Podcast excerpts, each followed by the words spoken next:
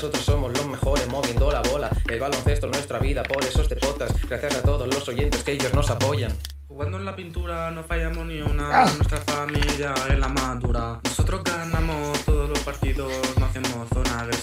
partimos. Nunca haríamos zona en ningún partido. Si escuchas este podcast, el lado que es tu amigo. Muy buenas, ¿qué tal? atrás, Una semana más. Aquí estamos los de Campo Atrás, día 7 de noviembre de 2022, 4 y 10 minutos. Aquí estamos en directo. Hoy viene a mover la bola un entrenador con una amplia experiencia en nuestro baloncesto. Desde EVA hasta CB, Motril, Granada, Tenerife, Menorca, CAI Zaragoza, Cosur Betis, entre otros. Su última experiencia ha sido su paso por Grecia, Ionikos y AEK de Atenas. Hoy viene a mover la bola con nosotros Curro Segura. Será en unos minutos tras conocer los resultados. Podéis poneros en contacto con nosotros en nuestro Twitter, arroba Campo Atrás Radio y cada lunes en YouTube y Twitch.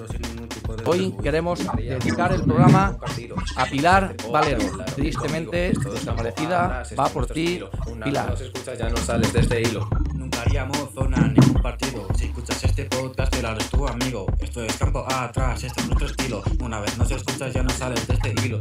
Ahora sí. Hola. ¿Qué, Ahora, buenas, buenas tardes. ¿Cómo qué tal? Muy buenas. Muy buenas, ¿qué tal? Todo bien, todo bien. Encantado de saludaros. Muchas gracias. Disculpa que te hayamos tenido aquí unos segundos de espera, que tenemos problemas hoy con la luz que nos ha hecho empezar un pelín más tarde. Eh, No hay problema. bueno, No hay vamos, si te Que parece, está, que está muy cara, está muy cara la luz Sí. y aquí aquí estamos. la pagan a plazos. Cada 10 minutos. Le dejan dos horas al día ponerla. Eh, si te parece, Curro, vamos a empezar un poquillo por el final. ¿Qué tal esa experiencia en Grecia? Bueno, pues la verdad que muy contento, muy contento de, de cómo se desarrolló la temporada pasada. Como sabéis, me fiché en Ionikos a- en verano, me vine a, a disputar la Liga Griega Ujú. y en mitad de la temporada pues, pues ocurrió algo que, que no suele ocurrir, pero que, que a veces puede pasar y es que en mitad del año pues haya un cambio de equipo. A los entrenadores nos suele pasar en, en verano, pero en este caso fue pues final de febrero, principio de marzo cuando, cuando pues en el AEC hay un movimiento y, y- y ficho allí. Y la verdad que, que muy contento de la experiencia griega y, y bueno, y aún seguimos aquí viviendo en Atenas, así que aquí estoy. Sí, eso, eso he leído, que viniste, pasaste el verano y Ah, o sea, las estás, maletas. estás, estás llamando a Atenas. Sí, señor, en Atenas. Sí, sí, sí, Y- sí, sí. Y yo pregunto, ¿eso qué es? ¿Porque estás esperando un proyecto, un club o porque hay una chica que ha debutado muy jovencita? Bueno, eh, la verdad que, que nos vinimos toda la familia, eh, como tratamos de hacer en cada, en cada destino que trabajo pues, me, hace moverme y siempre viendo sitios donde mis hijos puedan seguir desarrollándose tanto con los estudios como con el baloncesto, pues tratamos de ir todos juntos y, y Atenas era una ciudad excelente para eso, ¿no? Eh, por ese motivo, pues, pues nos hemos vuelto. Mi hijo Curro juega aquí en, en Olympiacos, en el, en, el, en el U18, en el Junior. Y mi hija, pues en Esperide, que es otro club de, de la ciudad de Atenas, otro club potente de cantera. En este caso, en, también en el U18, aunque ella es, es más joven. Se dio la paradoja que eh, cuando tú entrenabas a Cronos, eh, el Esperide quería fichar a tu hija, ¿no? Que es, es el máximo rival allí, ¿no? Para que, que no entiendas como si entrenas al Barça te viene a fichar eh, a, a tu hijo el Madrid. Eh, no, no, no, no, exactamente. Yo entrenaba en Ionikos, yo entrenaba Ajá. en Ionikos y mi hija jugaba en Cronos. Son, son equipos diferentes. Ah, vale, son vale, equipos vale. diferentes. El- el- los equipos que los que ha jugado mis hija, mi hija es Cronos el año pasado y este año es Perides. Ujú. Pero sí, eh, vino, vino a ficharla la, su máximo rival, digamos. ¿Y qué pasó en junio para que no siguieras en AEK? ¿No hubo posibilidad de Bueno, ellos continuar? tuvieron, bueno, eh, se juntaron varias circunstancias y es que ellos tuvieron pues eh, algunos problemas de inscripción, problemas financieros con esto de los banks que tenían para, para solucionar y finalmente pues eh, de las opciones que barajaban eh, decidieron fichar a un, a un entrenador griego por un poco las, eh, las urgencias o los problemas económicos que podían tener este año. Y, y bueno, yo he decidido esperar.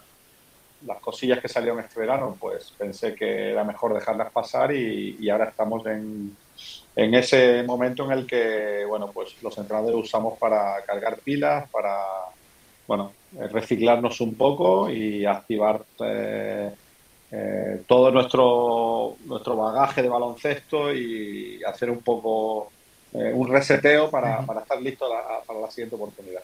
¿Y cuándo esperas más o menos volver? Supongo que a mejor a mitad de temporada, cuando haya una oportunidad. Nunca, se sabe. Eh, eh, si durante el año surge algo interesante, pues seguramente que, lo, estudiaremos y lo valoraremos, ¿no? A veces en mitad del año surgen cosas que, no interesan cogerlas. Eh, ya veremos. En función de lo que pueda salir, pues iremos tomando decisiones, pero la vida del entrenador un poco viene condicionada por esto, ¿no? Por lo que pueda ofrecer el mercado y en este caso, pues ahora mismo estamos a la espera. Oye, Curro, tú que lo has vivido allí en, las canchas griegas, nosotros lo vemos por la tele, no hemos tenido la, fortuna de vivirlo en directo. Son tan, hay tantos ruidos, son tan duras como cuentan, hay mucha diferencia con nuestro baloncesto. ¿Qué nos puedes decir? Aquí, Carlos algo sabe también, ¿eh? Carlos Rubén lo, ha probado, ¿eh? En Salónica se vive de una manera bastante peculiar. Peculiar, sí, sí. Nosotros el año pasado en Campo del Aris, precisamente, que, hoy día es el Nikos, Nikos Galis Arena. ¿Sigue siendo, el mismo pabellón de toda la, ¿Sigue siendo el mismo pabellón de toda la vida? Sí, el que juegas encima de un forjado y tal, que debajo de, debajo de la pista hay otra pista. Cuando la gente empieza a mover los tapas, a mover los pies, aquello baila. Ahora, ahora el, pabellón se llama Nikos Galis, en, honor ah. al jugador, obviamente y sigue habiendo el, mismísimo ambiente, ¿no? La, gente aquí es muy pasional, eh, el baloncesto se vive con muchísima energía, en la grada se ve de todo, la gente sigue fumando en los pabellones, se ven bengalas, bueno, cosas que a día de hoy en, España o, en otra en otro baloncesto pues, pues es impensable, pero aquí sigue pasando. Sí. Eh, lo que ha dicho Curro de que es muy pasional es un eufemismo de todo muy loco. Todo muy loco. Está todo, todo muy loco allá. Eso no es eufemismo. lo que hay la suerte es de que lo que hay la suerte es que en Grecia es zona euro.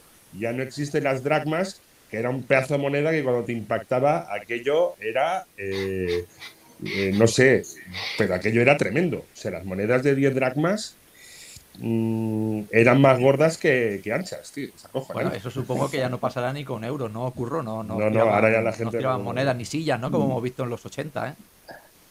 No, yo creo que, todo eso se ha moderado un poco. Es verdad que, las medidas de seguridad, pues hoy día son, son mucho mayores y hay mucho más control sobre este tipo de aspectos. Y es verdad que sigue habiendo ambientazo en cada pabellón. Es tremendo ver un, Aris Pau en Salónica, como ha dicho Carles, o un Pau Aris, o, bueno, imaginaros un Olympiacos Panathinaikos que, que, levantan pasiones, la verdad que, es brutal. Rafa, ¿querías comentar algo?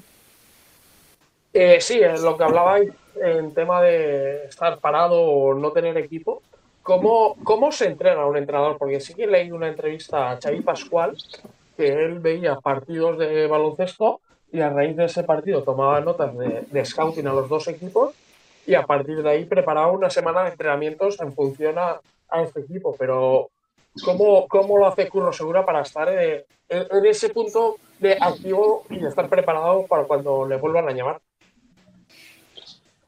Bueno, hay muchas cosas, ¿no? Hay, hay muchas formas. Yo, en este caso, he aprovechado que en la ciudad en la que estoy, que hay muchísimo baloncesto, en Atenas hay cinco equipos de, la liga griega y, bueno, pues eh, comencé viendo, pidiendo permiso obviamente y, bueno, por la buena relación que, tenemos con Olympiacos, eh, estuve siguiendo la, pretemporada de, de Barsoca, eh, bueno, pues siguiendo todos sus entrenamientos. Estuve dos semanas asistiendo por las mañanas y viendo un poco cómo hacían un, ciclo completo antes de que se marcharan a, un torneo que tuvieron en, Estambul. Después he seguido a, también unos días, estuve en Tel Aviv eh, viendo los entrenos del Maccabi, aprovechando la estancia también de, nuestro compañero y entrenador español eh, Chema Berrocal, que está como, como asistente allí, también fui a visitarle. Y mañana, mañana me marcho, mañana me marcho a Berlín eh, a estar también con, pues, con Imar Ojeda y Israel, eh, siguiendo también unos días los, los entrenos del Alba. O sea que, en definitiva, pues estando en contacto con el baloncesto, no estando parado. obviamente aquí en Atenas pues he ido varias veces a ver partidos de Olympiacos, de Panathinaikos, de Peristeri, partidos en directo. Y, como decía Xavi, pues siguiendo por televisión pues la Liga CB y las competiciones europeas que, a día de hoy pues, pues se pueden seguir por televisión. Vamos, que eso de que estás en paro es un eufemismo, ¿no? Es una manera de hablar, ¿eh? Es imposible. estoy, estoy sin trabajar, pero no parado. Descanso activo, descanso activo que se dice. Sí, sí, se trata de, que el día que suena el teléfono y tienes que ponerte las pilas, pues estar eh, al día en todo, ¿no? En, mm. cómo, qué está pasando, ¿no? En las competiciones eh, que tienen más cercanas para, ver bueno, que, la, vuelta sea lo más rápida posible y, sin estar muy desconectado. Dices que mañana te vas a Berlín con, con Imar Ojeda y con Israel. Eh, menudo trabajo está haciendo Israel eh, encabezando el proyecto de Alba Berlín, menuda Euroliga y menuda temporada.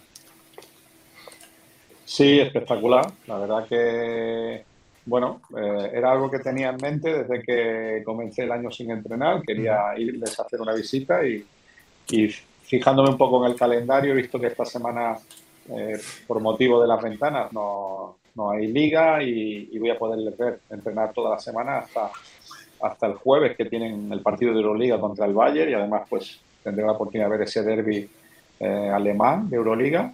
Hmm. Y la verdad que envidia sana, ¿no? Envidia sana de lo que han creado allí, de lo que eh, Imar e Israel como principales eh, cabezas, aunque hay más, han conseguido en, Berlín y, bueno, pues muy contento del éxito que están teniendo porque no, no solo están ganando, sino están haciendo un baloncesto muy atractivo, muy veloz y muy valiente, ¿no? La verdad que, muy contento por, los éxitos que está teniendo Israel allí. Nosotros hemos destacado este año eh, el trabajo que llevan ya haciendo los, equipos alemanes precisamente. ¿eh? Empezaron sacando un poquito la cabecita al Bayern de Múnich, ahora ya se incorporará Alba. Eh, yo creo que pronto, no sé si estará de acuerdo o no, los veremos en una Final Four. Seguro que sí, seguro que sí. La liga alemana lleva años siendo una liga muy seria, con, buenos equipos y cada vez con, mejores presupuestos, ¿no? Al final es verdad que los presupuestos mayores son los que suelen estar arriba, pero es cierto que el nivel de la liga alemana está siendo muy igualado, pero lo bueno es que se está igualando por arriba, ¿no? No se está igualando por abajo y todos los equipos están siendo muy competitivos en, las competiciones en las que participan.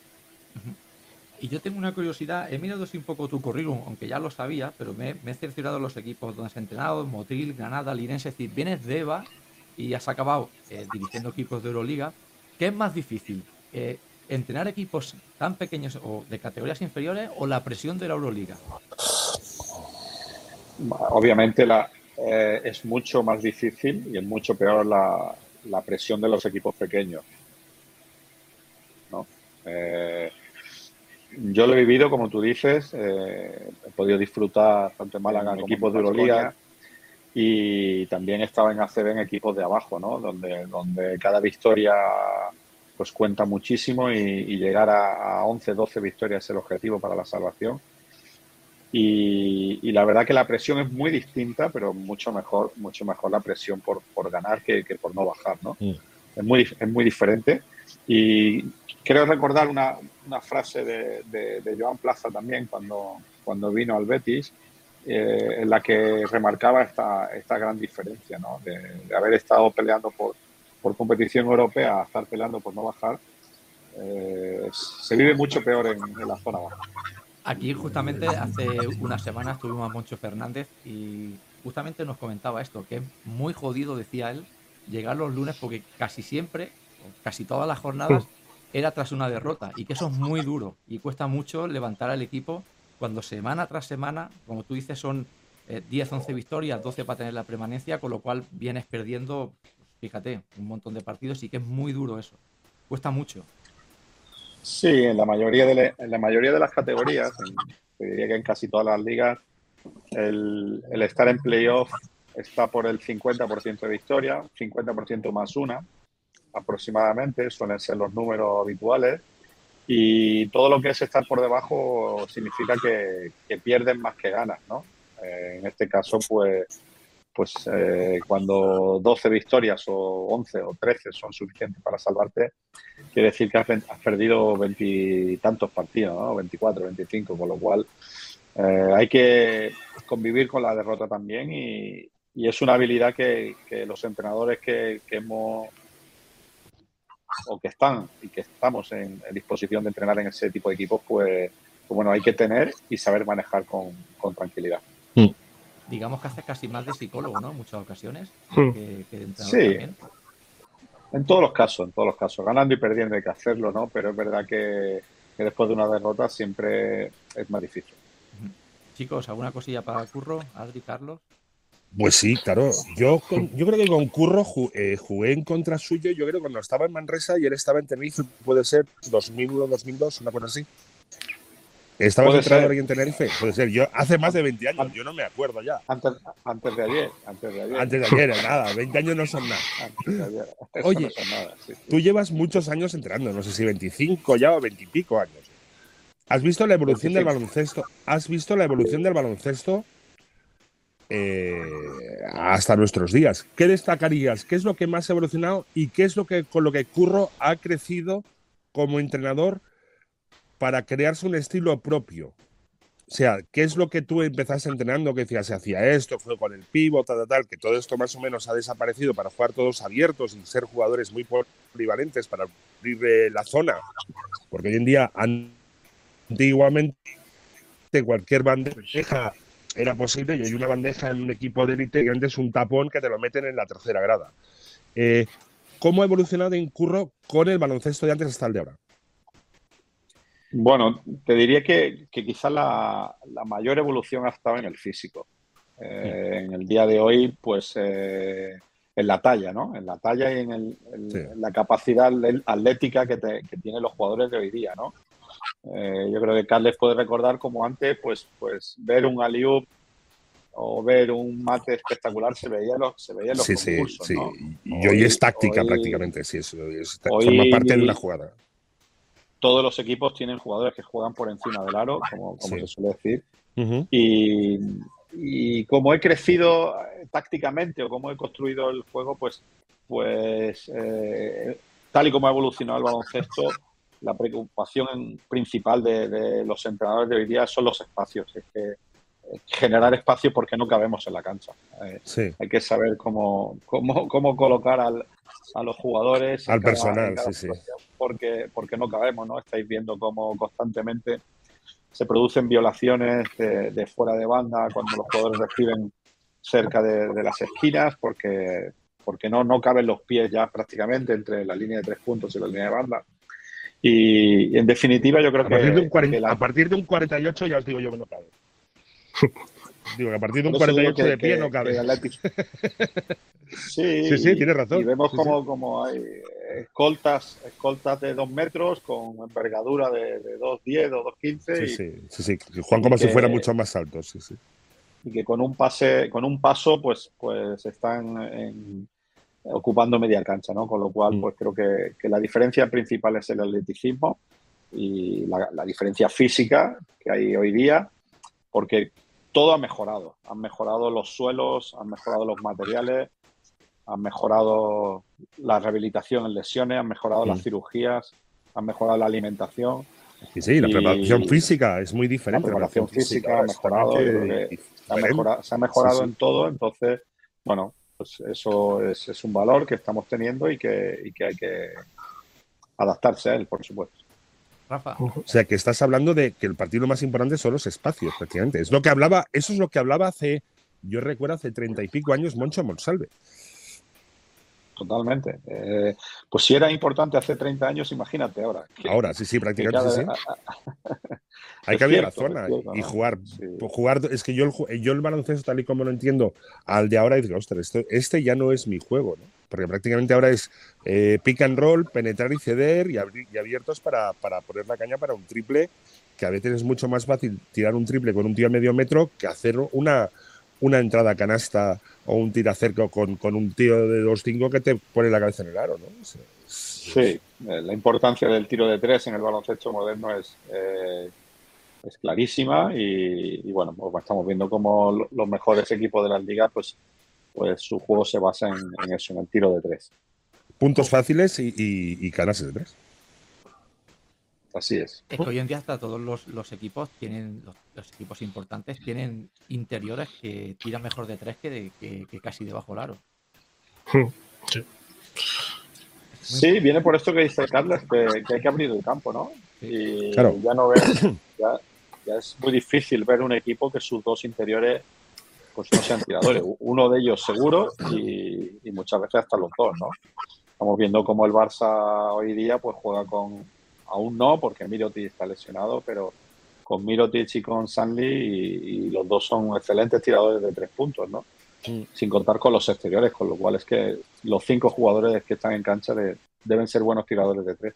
Y eso es muy difícil de marcar, ¿no? Eso es casi imposible. Es decir, cuando tienes cinco tíos que te pueden tirar de, tres puntos, que te abren tanto eh, la zona, luego te entra un Cory Higgins que penetra, como se suele decir, cuchillo en la mantequilla, no sé, que tiene. Claro, con, la, con, la, zona, con la zona sin nadie, claro, es que ahí está la clave. Dejas, dejas la zona sin. Y, y, las ayudas son larguísimas y toda la gente puede pasar en carrera pero es que en baloncesto, como, joder, voy a descubrir la sopa de ajo, ¿eh? En baloncesto se juega muchas veces más con la amenaza que no con, lo, con, la, con la acción. O sea, tú lo que tienes que hacer es atraer a tus, a tus defensores por la amenaza siempre. Si tú tienes una amenaza con un rango de tiro más largo, menos las ayudas serán más largas. No, eh, no hay una más. Así es, así es. Sí, yo un poco lo que estaba hablando, Curro, de los espacios, yo creo que a 3-4 años vista yo propondría dos cambios de normas, a ver qué le parece la idea de Curro.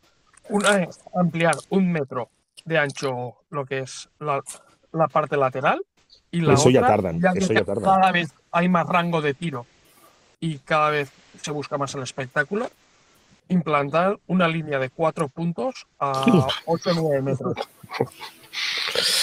Eso ya no sé si lo veremos nosotros, ¿eh, Curro? Eso se propuso, eso se hizo en, en, Puerto Rico hace unos años, creo. Me suena, ¿eh? Que le llaman el super bombazo. No, no, está diciendo una locura, no está diciendo una locura. El, baloncesto es, eh, es de los deportes eh, que están más vivos en cuanto a su reglamento, ¿no? Ha evolucionado y, bueno, pues, pues todos recordamos cuando no estaba la línea de tres. Eh, las dimensiones del campo yo creo que es un debate abierto desde hace ya pues eh, bastante tiempo y, yo creo que todo indica, todo indica que esa que esa, ese medio metro por cada lado, ese, esa, esa ampliación de la anchura del campo, pues, pues estará, estará al caer y que, que, FIBA pronto pues va a tomar medidas porque es cierto que, que, que todos los estamentos del baloncesto pues bueno, ya, ya ven que es una obviedad el, que esa necesidad de, espacio que, tenemos o que tiene el juego, ¿no? Porque, porque al final los jugadores son los que están desarrollando esa capacidad atlética que han hecho que, el campo se quede pequeño. Ya, me da, ya me la, la, FIBA de tomar medidas es más textual. Literalmente. ¿Y qué te parece estas normas que se han implantado este año en la CB? ¿La ves bien? Eso que ya el árbitro no tenga que tocar el balón y esta serie de cosas, de poder elegir varias jugadas para que se revisen. No sé si estás de acuerdo, si la pues ves bien, en favor del baloncesto o no. Me parece excelente, me parece excelente. Lo que pasa es que, eh, por desgracia, eh, se ha implantado solamente en la CB, ¿no? Hace, hace pocos días, hace pocos días pude, como decía, viendo baloncesto aquí en directo, fui a ver un, un Peristeri, Peristeri Tenerife de, Champion. Eh, fui a saludar a, a Chupi y, a estar con la gente de mis amigos de Tenerife. Y, durante el partido hubo un par de veces que, en un saque de, de, banda o de fondo, no recuerdo, tras, tras recuperación, Jaime Fernández fue rápidamente a sacar y los árbitros le pararon. ¿no? Es una pena que, que los equipos que, que comparten competición o que hacen dos competiciones, tanto ACB como Europa, pues tengan que jugar de una forma en una competición y de otra forma en otra, ¿no? Eh, creo que es una gran idea. Creo que los resultados se están viendo en, un mayor dinamismo y en una mayor espectacularidad y velocidad en las acciones y creo que eso es bueno para el juego. Y ojalá que, esa iniciativa de la ACB pues, sea seguida por, otras competiciones más adelante, ¿no? Esperemos que sí. eso es un, es un experimento en ACB o es una idea de la ACB o es un experimento de la Euroliga a ver cómo funciona? ¿Lo, por lo pronto, por lo pronto es una, norma de la ACB para esta temporada. Vale. Eh, Adri. Bueno, yo, primero de todo, eh, ¿qué opinas de, de Spanulis? Supongo que lo viste con Peristeri. ¿Te, pareció un entrenador con madera de, futuro, de Olympiacos, por ejemplo? Bueno, es muy pronto, ¿no? Eh, yo creo que, el talento de, de Spanulis no seré yo el que, el que vaya a descubrirlo. Es cierto que el paso de, jugador a entrenador, pues eh, hay múltiples ejemplos y, en muchos casos ha sido muy satisfactorio, en otros no tanto, ¿no? Eh, en España tuvimos pues eh, la experiencia en Vasconia de, de Prigioni, que no fue muy, muy buena y, a día de hoy pues se está desarrollando como asistente en la NBA. Y, luego pues, ha habido otro caso como, como el de Jasikevicius que, que tuvo éxito prácticamente inmediato en, en Kaunas, ¿no? Eh, yo creo que Spanulis se ha rodeado, se ha rodeado muy bien. El club le ha dado todas las herramientas que él, que él ha pedido para, para poder hacer su baloncesto y, desarrollarse junto con, con, las personas que él, que él confiaba. Y probablemente pues, pues sea un entrenador que, que tenga una carrera exitosa, ¿no? Pero a día de hoy eh, es pronto y, yo creo que, que hacer valoraciones mm, quizás ya es, demasiado muy arriesgado. Jesús. Hola, buenas tardes a todos. Eh, buenas, eh, Curro. Oye, eh, ¿te puedo hacer un par de preguntas tipo clinic, unidas a, a lo que acaba de comentar Adrián? son las siguientes, mira. en tu opinión, con toda la tecnología y, digamos, información que disponen los entrenadores de élite actualmente, ¿Cuál crees que es el valor diferencial que debe poseer un entrenador para, digamos, eh, destacar o tener más éxito que otro en el desempeño de su, de su trabajo? Y no estoy hablando en el, en, los, en el logro de resultados, porque supongo que eso depende muchas veces de la materia prima con la que trabaja. Y la segunda pregunta sería relacionada un poquito con esta, de decirte, ¿tú qué crees que es la cualidad que más valora un jugador profesional a la hora de ser dirigido por un entrenador? como tú has dicho, son dos preguntas para hacer un clinic completo. Y un libro, quizás. Por, eso, por eso te he dicho pregunta de clinic. Bueno, yo creo que. Eh, eh, y un poco van unidas, ¿no? Yo creo que, que, la cualidad diferencial que, que, puedan tener el. o que debe tener un entrenador en, en categorías profesionales es el manejo, el manejo de. el manejo de las herramientas que tiene y, tanto, tanto materiales como físicas, ¿no? como, como personales. ¿no?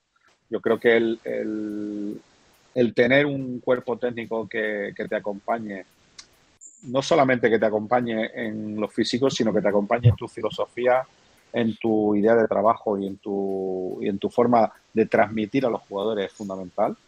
Y unos jugadores que, que, lo entiendan y te acompañen, ¿no? Con lo cual creo que esa relación entrenador-jugador y que el jugador, eh, cuando el entrenador sí dice que hay que sacar los corners con la zurda y rematarlos de cabeza, pues, pues lo hagan, lo hagan a ciegas, eh, con confianza ciega en su entrenador, siendo una barbaridad lo que está diciendo, creo que eso, eso es muy importante.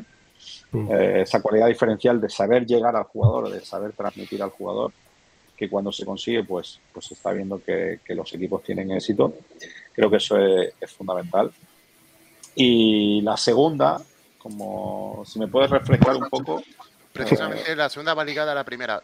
Eh, ¿Qué consideras, qué cualidad crees que valoran los jugadores eh, en los entrenadores?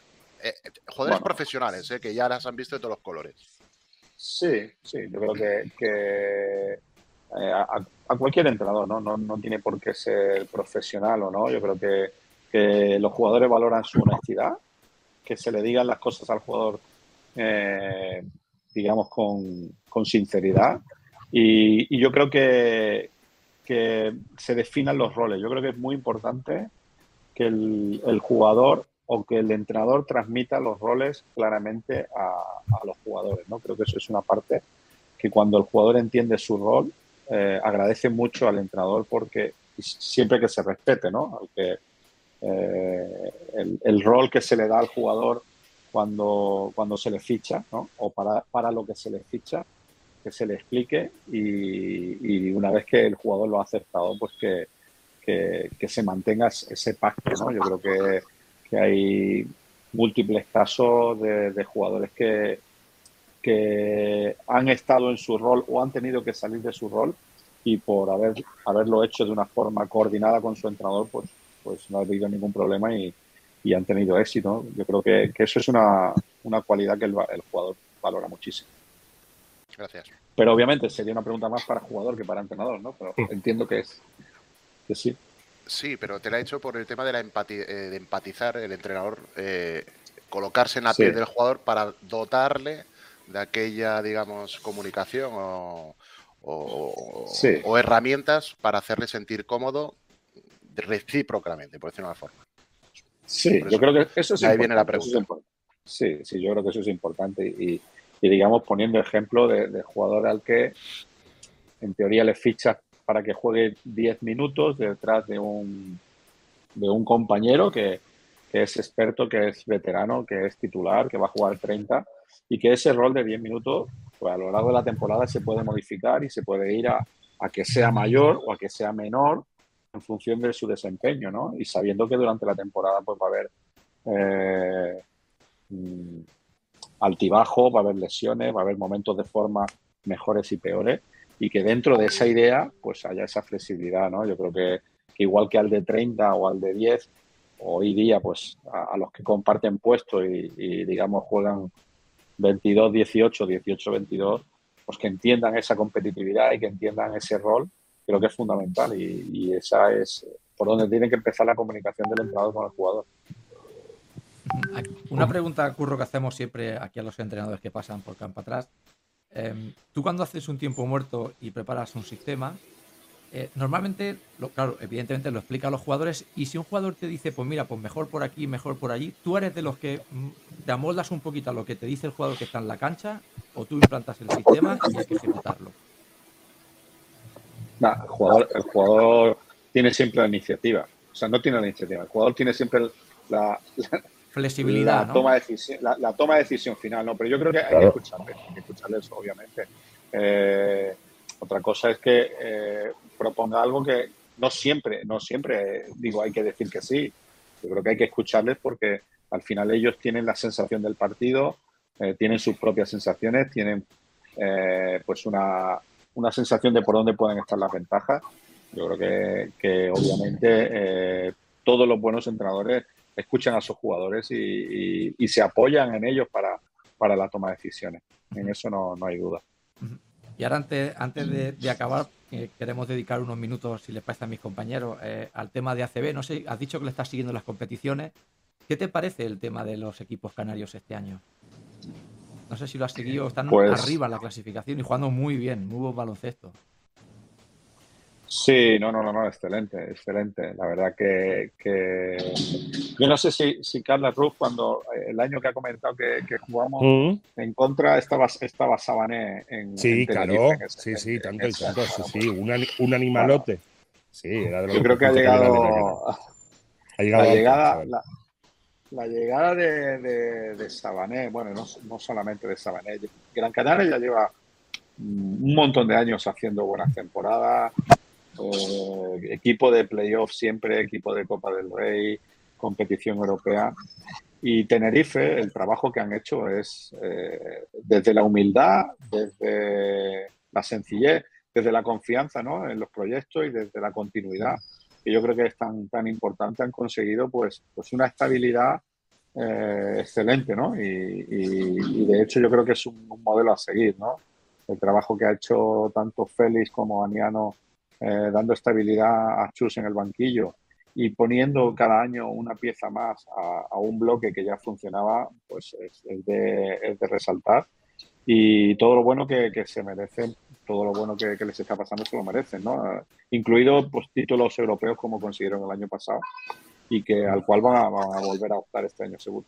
Claro, esto es una obviedad decirlo, ¿no? Eh, favorece mucho la competición, pero yo creo que hace años que no pasaba y da gusto ver cómo te encuentras que hay este año quizás sí, están más cerca de Barça Madrid, que están quizás un peldaño por encima, pero nos encontramos siete, ocho equipos que hacen que te pueda ganar, puedas perder en cualquier campo. Y esto no sé si estarás de acuerdo o no, puedas hacer la competición más importante de Europa, ¿no? A nivel de clubes, la, española. Es, la gran diferencia. Es la gran diferencia. Eh, aquí os puedo contar que, en la Liga Griega eh, Olympiacos y Panathinaikos pierden un partido al año en su liga en competición doméstica, mm. como mucho. O, pierde uno o ninguno, ¿no? Y es uno enfrente del otro, ¿no? Eh, aquí no ocurre como ocurre en España, que, bueno, pues como ocurrió ayer, que, que, Madrid puede perder en campo de Zaragoza, que Obradoiro puede ganar en el Palau, que, bueno, al final Madrid y Barça terminan con seis, cinco, ocho derrotas. Eh, o el Madrid Barça, o el que es primero en la liga, ¿no? Termina con, con un número de derrotas Mm, muy superior a lo que a lo que ocurre en otras competiciones. Yo creo que eso es eh, el gran valor de la ACB, eh, el, que haya una liga tan igualada y donde pues las diferencias con, los grandes, a pesar de que son muy grandes, eh, pues durante el año puede, puede haber partidos donde, donde se les pueda vencer. Y la última por mi parte, luego vuelvo a abrir a, a los compañeros. Eh, has dicho que ayer en Madrid cayó en Zaragoza, tú has entrenado allí y no sé si pudiste ver el nuevo prodigio del cual se habla eh, a Daimara, ¿no? Que he leído por ahí que desde los Gasol no había nada parecido. No sé si has podido seguirlo, la evolución. Sí, sí, sí, sí, total, total. ¿no? Yo creo que es un acierto. Creo que, digo, un acierto que esté con el primer equipo, ¿no? Eh, creo que fue de los primeros, de las primeras decisiones que tomó Porfirio cuando llegó al club y es que tanto, tanto, tanto a Daimara como, no recuerdo ahora, Langarita.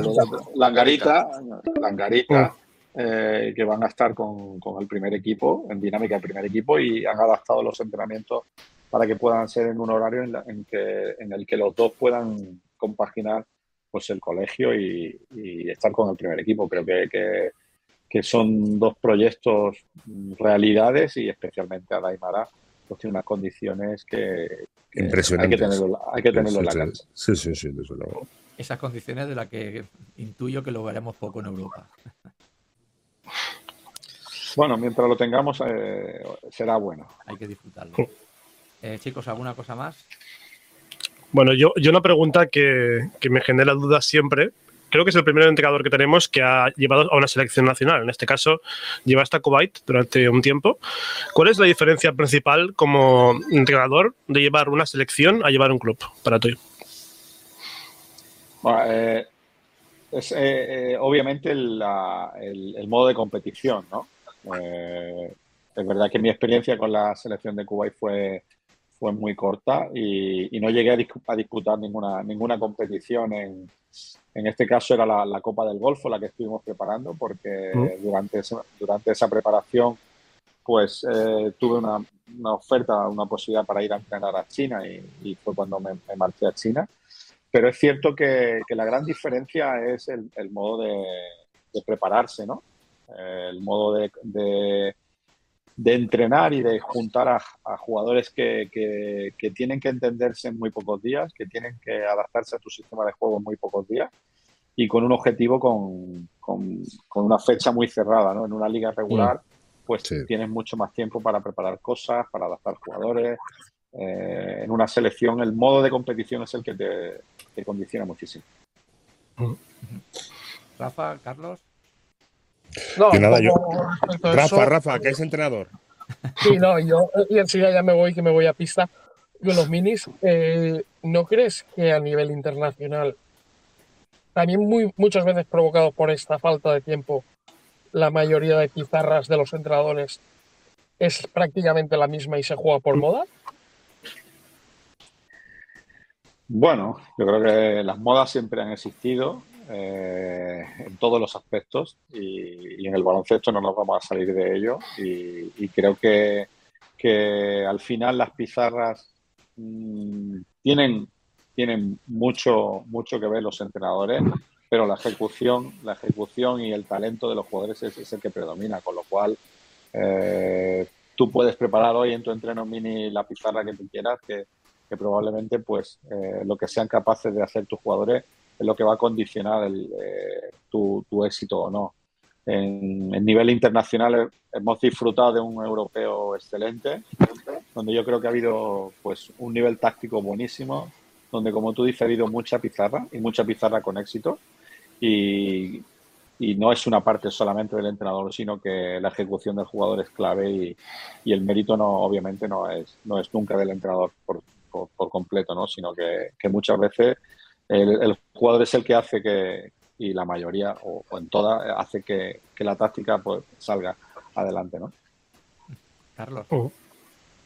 Nada, simplemente agradecerle a Curro que nos haya atendido y que si, sobre todo en los años 70, 80, 90, se hablaba mucho de entrenadores yugoslavos, americanos, italianos, eh, llevamos muchos años siendo eh, o teniendo los mejores entrenadores en España y en parte es gracias a todos vosotros por el trabajo y la dedicación que habéis dedicado ya desde eh, conociendo el baloncesto de formación hasta el baloncesto de más alto nivel. Muchas gracias. Muchas gracias, Carles. Agradezco tus palabras y la verdad que, bueno, eh, es cierto que el, nivel de entrenadores españoles es top, Mm, por nuestra formación, por nuestro nivel de competición y es algo que, cuando sales fuera y ves cómo se valora, pues entiendes que, se están haciendo muchas cosas bien. Y te agradezco mucho tus palabras, así que, un placer estar con vosotros. Pues nos queda nada, tres minutos. No sé si Jesús, Adri, para despedir queréis comentar alguna cosilla más y si no ya despediríamos a Curro. Bueno, yo preguntas estaría muchas, de verdad, honestamente. Como por ejemplo, ¿cómo ves Granada? Ahora que ha vuelto a, ACB y que es una persona de allí. Pues, pues con mucha alegría. La verdad que, espectacular este inicio que han tenido. Que, bueno, nadie habría contado que en el parón de, la ventana FIBA estuvieran con cuatro victorias. Eh, es un premio al, gran trabajo que, que están realizando otro ejemplo, como el que hemos nombrado antes, Tenerife, de, de continuidad, de estabilidad, de creer en un proyecto y con él hacia adelante. Y volver a ver el palacio como estaba el otro día, con, más de 6.000, 7.000 personas pues disfrutando del baloncesto del equipo es, es, una alegría y esperemos que sea, que sea por muchos años. Jesús, tú cierras. Pues nada, por mi parte, darle las gracias a Curro. ha sido un placer y un lujo poder escucharlo siempre es didáctico, se aprende y sobre todo pues se disfruta de un rato distendido y agradable pues con una persona pues eh, con mucho conocimiento, muy natural, muy sencillo, muy cercano. Mm. Muy, muy agradecido. Nada, yo a vosotros, disculpar que, como estáis viendo me estoy quedando sin luz. Se te está haciendo de noche, ¿no? y nada, está haciendo de noche aquí. Y muchas gracias, un, para, un paracaló, un paracaló y recordate que para que, y recordate que para Calola que hace aquí en España, que está, que pero bueno, parece que estemos en verano todavía. Mira, ahora, ahora, me, han, ahora me han ayudado, me han dado luz, pero sí.